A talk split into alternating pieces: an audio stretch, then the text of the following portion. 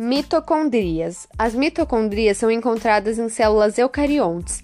Mitocondrias estão relacionadas com o processo de respiração celular e são encontradas em maior número em células que apresentam grande atividade metabólica. Mitocondrias são organelas que apresentam dupla membrana. A membrana mais interna da mitocondria forma as cristas mitocondriais. As cristas mitocondriais delimitam a matrix mitocondrial, na qual são encontradas proteínas DNA, RNA e ribo. O DNA das mitocondrias é semelhante ao de bactérias.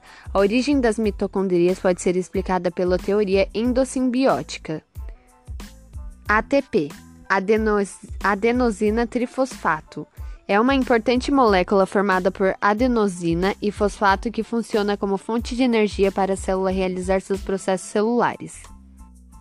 NAD+. O NAD são moléculas transportadoras, trazem reações diversas e importantes para o metabolismo, fazem parte da cadeia respiratória.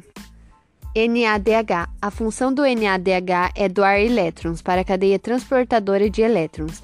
Isso é importante para que continuar acontecendo a oxidação da glicose e dar continuidade à cadeia respiratória pro proporcionando a produção de ATP para a mitocondria fazer respiração celular e manter as células dos tecidos funcionando.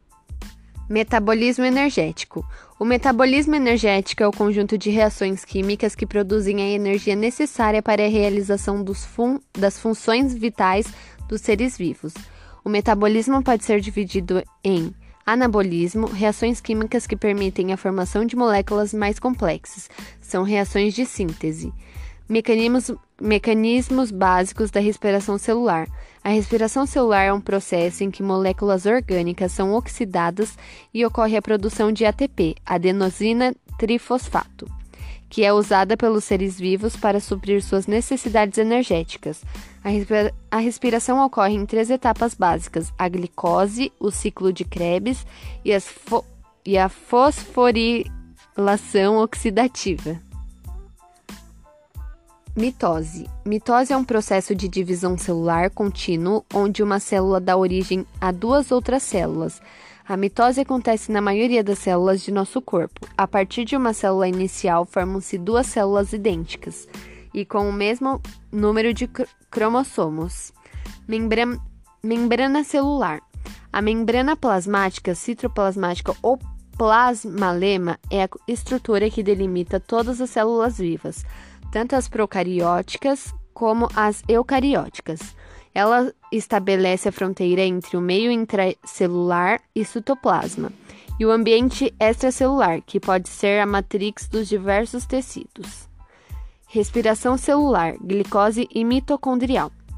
Respiração celular é um processo pelo qual os organismos obtêm energia para realizar as mais diversas atividades.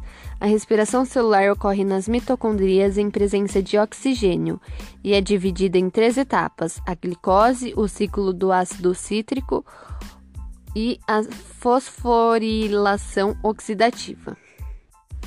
E minha pesquisa foi essa, Isabela Salviano Bessa, terceiro C.